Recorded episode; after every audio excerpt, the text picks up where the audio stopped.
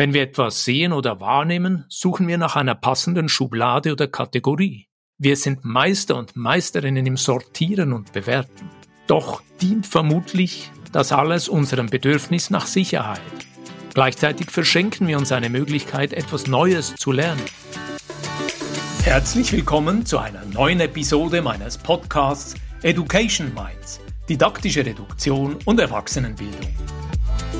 Ich bin Ivo Würst Trainer und Fachbuchautor und unterstütze Unternehmen, Institutionen und Bildungsorganisationen, ihre Arbeit im Bereich der Erwachsenenbildung zu professionalisieren.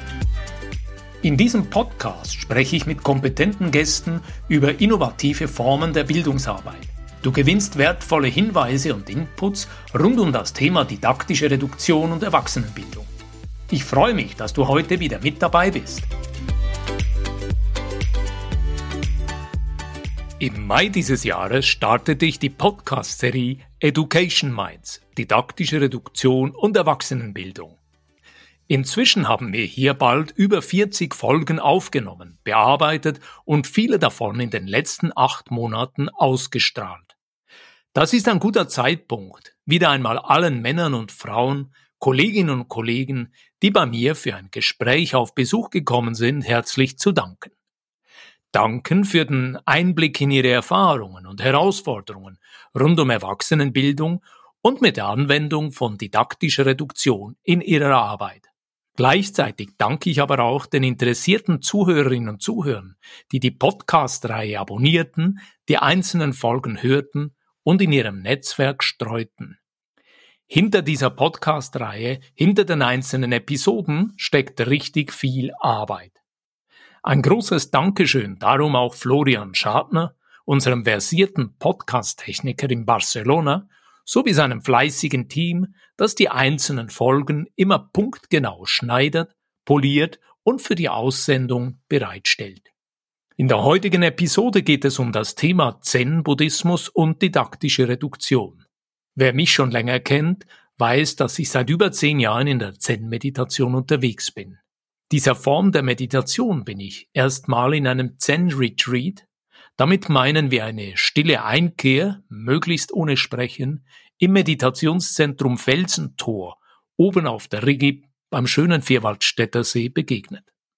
Zum Zeitpunkt der Ausstrahlung dieser neuen Episode hier werde ich wieder oben auf dem Berg weilen, offline und ohne Zugang zu Social Media und meinen bald schon legendären Jahresendretreat in Stille genießen. Doch was meinen wir mit Zen-Buddhismus? Der Zen-Buddhismus oder kurz Zen ist eine Strömung des Buddhismus. Der Zen-Buddhismus unterscheidet sich in seiner Lehre deutlich von anderen Strömungen und besonders wichtig im Zen-Buddhismus ist das Erleben des gegenwärtigen Augenblicks. Die in Europa und in den USA verbreitete Terminologie zum Zen, auf die ich mich hier stütze, stammt zum größten Teil aus dem Japanischen. Aber auch koreanische, vietnamesische und chinesische Schulen haben in jüngerer Zeit Einfluss im westlichen Kulturraum gewonnen. Ich selber habe mich übrigens viele Jahre als Agnostiker bezeichnet. Ich verstehe darunter ein Weltbild oder besser eine Weltanschauung, die davon ausgeht, dass unser menschliches Wissen begrenzt ist und dass wir Menschen darum auch nicht in der Lage sind, eine Antwort auf die Frage nach einem sogenannten Gott oder nach Göttern zu geben.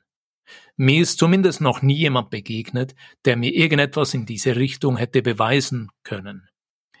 Darum hat mich damals das Konzept des Zen-Buddhismus angesprochen, so wie ich es im Felsentor, später auch in anderen zen-buddhistisch inspirierten Meditationsorten in Deutschland und in den USA kennenlernte. Es ging dort in diesem Denken darum, zumindest habe ich das so verstanden, dass der Zen-Buddhismus keinen Glauben erfordert, diesen Glauben sogar ablehnt und dass es auch keine Transzendenz wie die vorhin erwähnten Götter oder Göttinnen gibt und der Zen-Buddhismus damit per Definition keine Religion ist. Das war etwas, das mich faszinierte, das mich ansprach.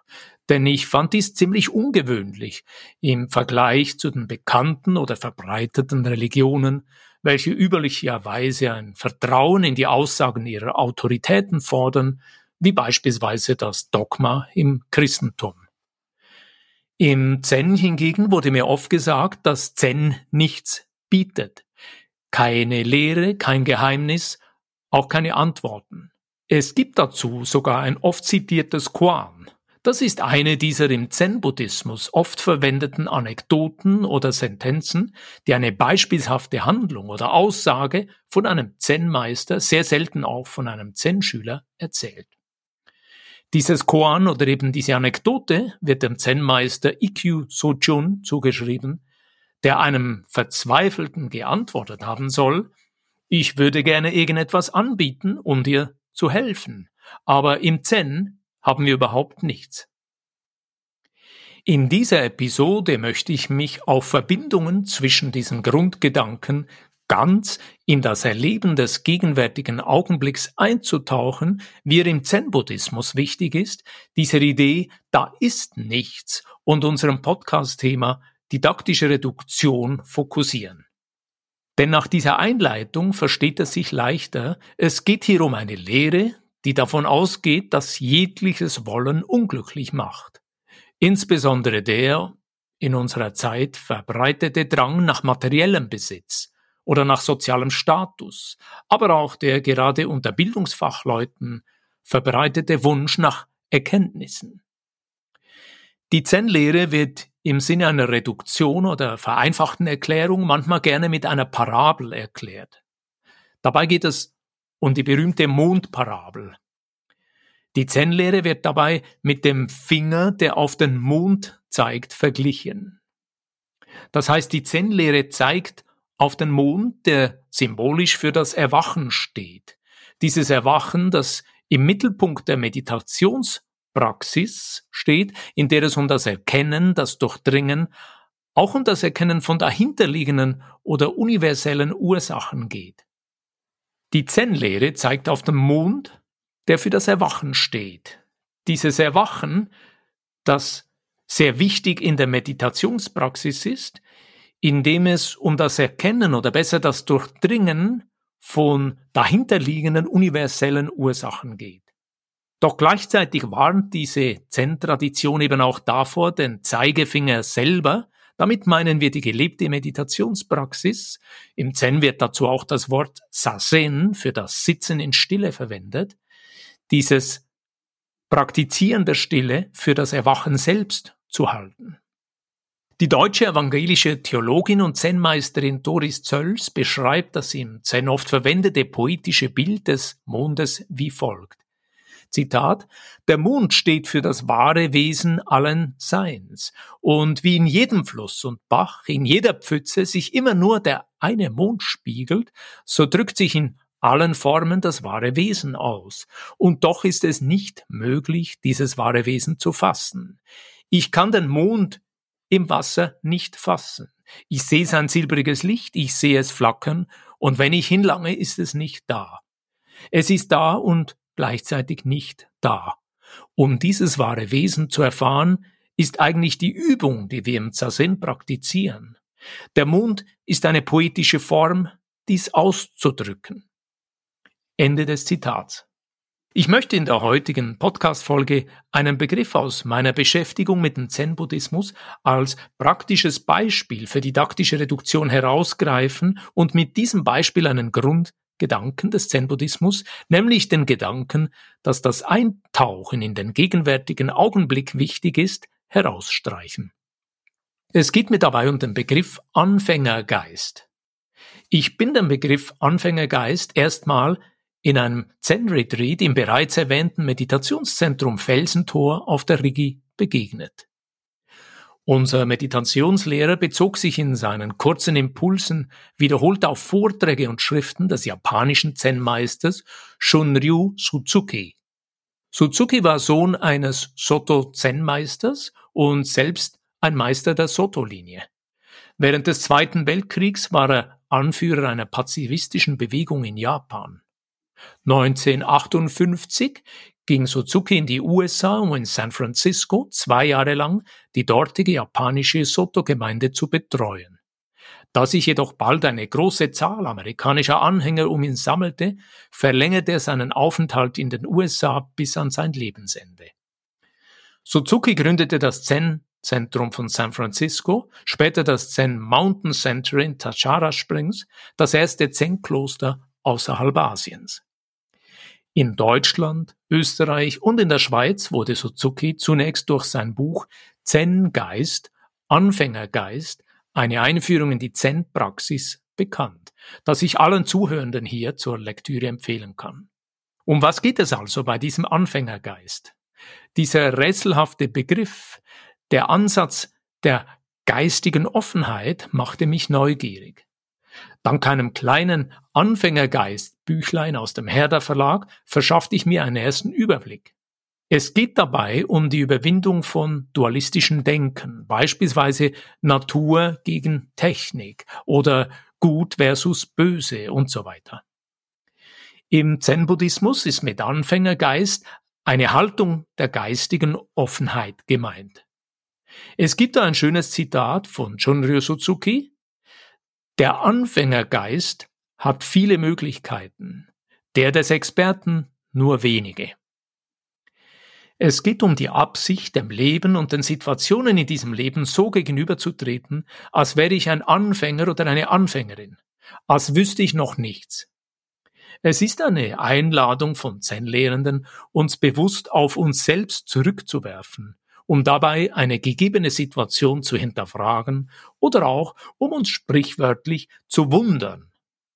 Dieser Ansatz, wenn wir etwas neu anfangen, uns dem Nichtwissen und vielleicht auch einer damit verbundenen Unsicherheit zu stellen, uns interessierte Fragen zu stellen und gleichzeitig zu erlauben, nicht sofort eine Antwort zu haben, uns erlauben, Fehler zu begehen, das ist der Kern des Anfängergeistes. Bei Shakespeare heißt es in Hamlet passen, an sich ist nichts weder gut noch böse, das Denken macht es erst dazu.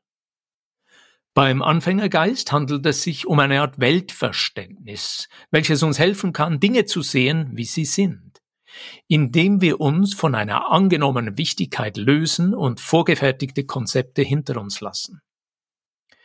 Mitunter ermöglicht uns dies, bisher übersehene Aspekte oder verdeckte Potenziale zu erkennen. Wenn unser Geist wirklich leer ist, gewinnen wir an intellektueller Freiheit, wir eröffnen uns neue Handlungsmöglichkeiten. Shunryu Suzuki schreibt in seinem Buch Zen-Geist, Anfängergeist, Unterweisungen in Zen-Meditation, Zitat, doch ohne es zu merken, versuchen wir gewöhnlich, etwas anderes als uns selbst zu verändern, die Dinge außerhalb von uns in Ordnung zu bringen. Aber es ist unmöglich, die Dinge zu organisieren, wenn ihr selbst nicht in Ordnung seid. Wenn ihr etwas auf rechte Weise zur rechten Zeit tut, dann kommt alles andere in Ordnung. Zitat Ende. Fassen wir kurz zusammen. Der Anfängergeist ist eine wichtige Grundausrichtung in der Zen-Meditation. Im Kern geht der Ansatz oder die Wirkung dieser Haltung weit über die inzwischen auch bei uns immer beliebteren Entspannungsübungen und Achtsamkeitsübungen hinaus. Mit dem Begriff Achtsamkeitsübungen meine ich hier Übungen, die uns helfen, uns stärker auf den Augenblick auszurichten, uns auf den gegenwärtigen Moment zu beziehen, statt auf die Vergangenheit oder Zukunft und ohne zu werten in eine nicht unterscheidende Bewusstheit zu gelangen. In den Meditationsseminaren erinnere ich mich an die Hinweise unseres Lehrers, das Sitzen im Zazen als eine Art Umarmung der Welt zu verstehen. Dabei soll unser Geist stets dem Atem folgen. Atme ich ein, tritt die Luft in die innere Welt ein. Atme ich aus, geht die Luft hinaus in die äußere Welt. Die innere Welt ist ohne Grenzen, aber auch die äußere Welt ist ohne Grenzen. Auch wenn wir Menschen von innerer Welt oder äußerer Welt sprechen, in Wirklichkeit gibt es stets nur eine Welt. Suzuki sagte dazu, dass es hilfreich ist, sich vorzustellen, dass unser Hals oder unsere Luftröhre wie eine Schwingtüre funktioniert. Die Luft kommt herein, die Luft geht heraus. Für mich war diese Art zu denken zu Beginn eine große Herausforderung. Wir Menschen sind geprägt durch Erziehung, Erfahrungen, angelerntes Wissen und individuelle und kulturelle Annahmen. Wenn wir etwas sehen oder wahrnehmen, suchen wir nach einer passenden Schublade oder Kategorie. Wir sind Meister und Meisterinnen im Sortieren und Bewerten. Doch dient vermutlich das alles unserem Bedürfnis nach Sicherheit. Gleichzeitig verschenken wir uns eine Möglichkeit, etwas Neues zu lernen. Manchmal übersehen wir dabei auch Informationen, die eigentlich vor uns auf dem Tisch liegen. Klar, unsere Erfahrung und Expertise sind hilfreich, wenn in einer bestimmten Situation es darum geht, rasch eine Antwort zu liefern oder zu handeln.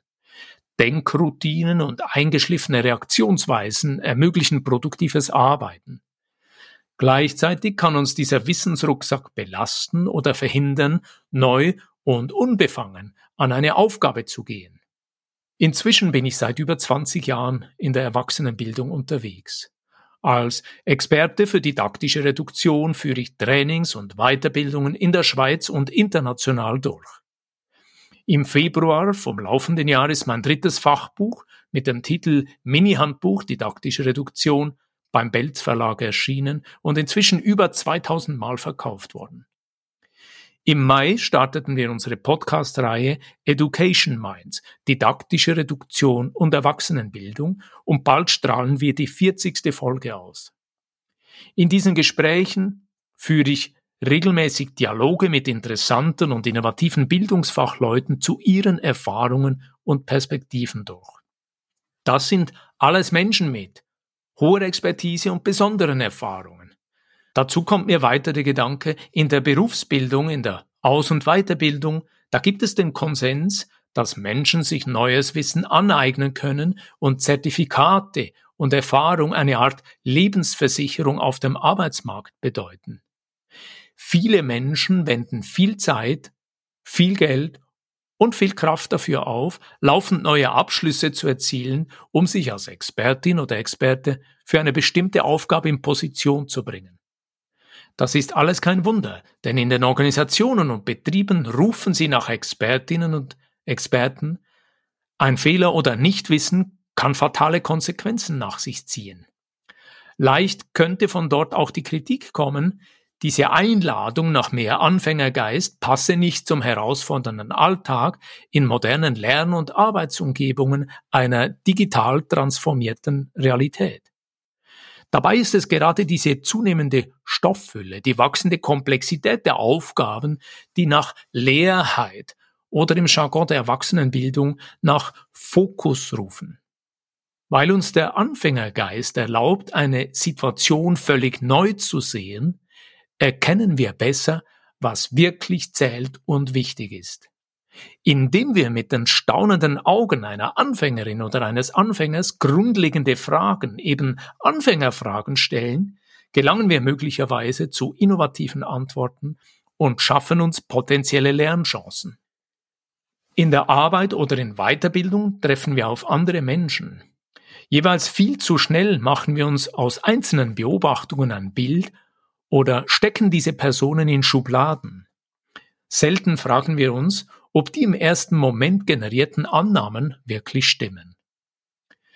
Eine Begegnung im Sinne des Anfängergeistes erlaubt uns positive Überraschungen zu erleben. Plötzlich fällt uns an dieser Frau, an diesem Mann etwas auf, was wir bisher übersehen haben. Ein Lachen, ein Satz, eine Körperbewegung, die etwas bei uns auslösen. Wir gehen in Resonanz und nehmen diese Menschen ganzheitlicher wahr.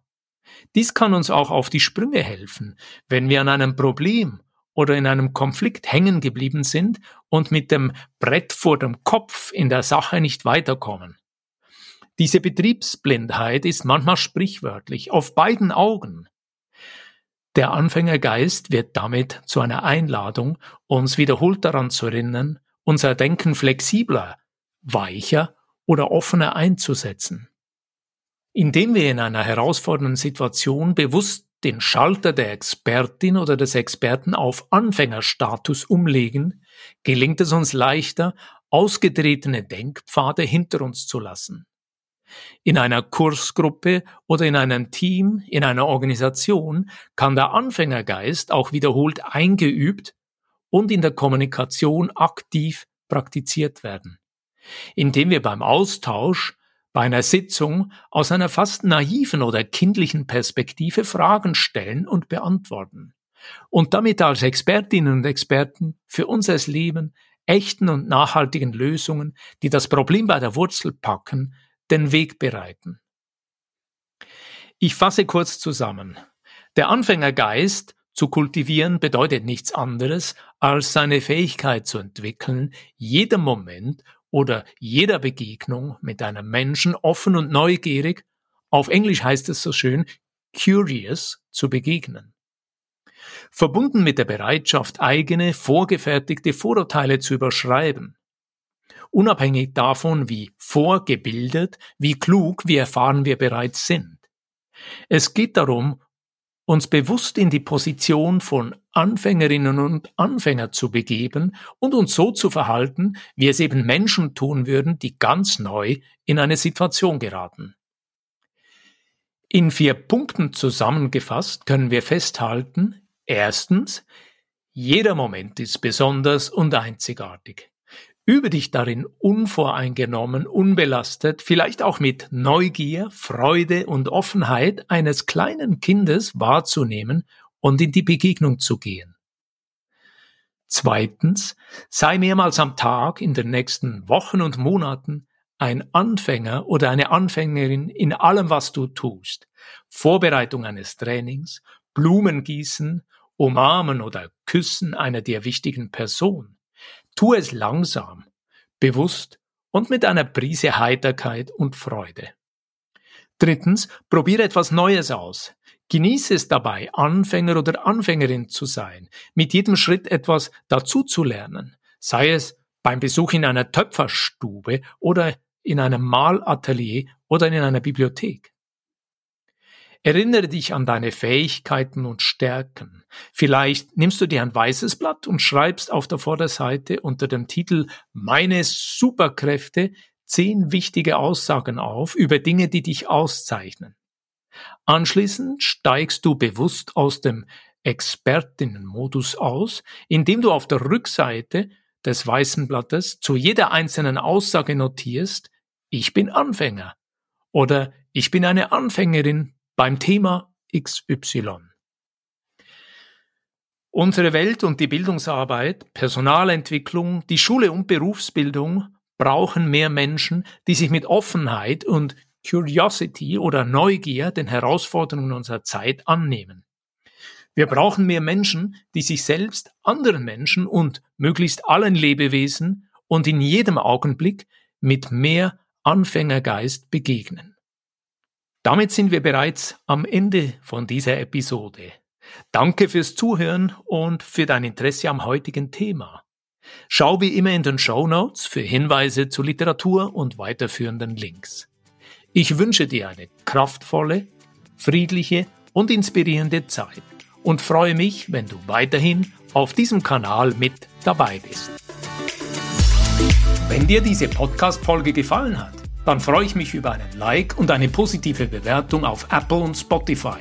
Mehr Informationen zu mir und meiner Arbeit findest du auf www.education-minds.com und auf LinkedIn. Alle Links findest du immer auch in den Show Notes. Ich freue mich, dich auch in der nächsten Episode wieder mit dabei zu haben. Bis dann, dein Gastgeber Ivo Würst.